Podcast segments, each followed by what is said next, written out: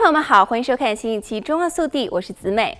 位于圣荷西和莫德斯托之间，占地两千一百英亩的多斯里奥斯牧场，将成为加州自两千零九年以来首个新建的州立公园，公众将在二零二三年底开始使用。该地区有丰富的野生动物，并起到了降低洪水风险的作用。该牧场位于太平洋航线上，是二百五十多种来自加拿大和阿拉斯加候鸟的中转站。这里也是新热带鸟禽以及诸如刷兔和斯温森鹰等濒危物种的家园。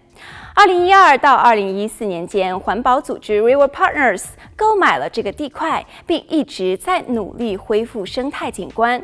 工人们已经在那里种植了超过三十五万棵树、灌木和其他植物，包括木棉、柳树、野生黑莓和野玫瑰。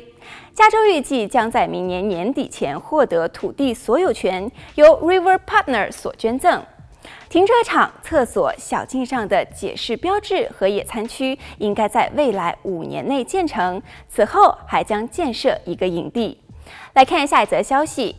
近日，Meta 表示，由于近期业务增长缓慢，计划减少招聘。Meta 的发言人在一份声明中说，Meta 会根据业务需求及本财报期的费用指导，定期重新评估人才管道。考虑到增长缓慢，将相应放缓招聘计划。声明还说，该公司仍计划扩大员工队伍，以确保长期的影响力。此前，Meta 公布了2022年头三个月的收入增长速度为多年来最慢。利润较上年同期下降百分之二十一。该公司目前没有裁员的计划。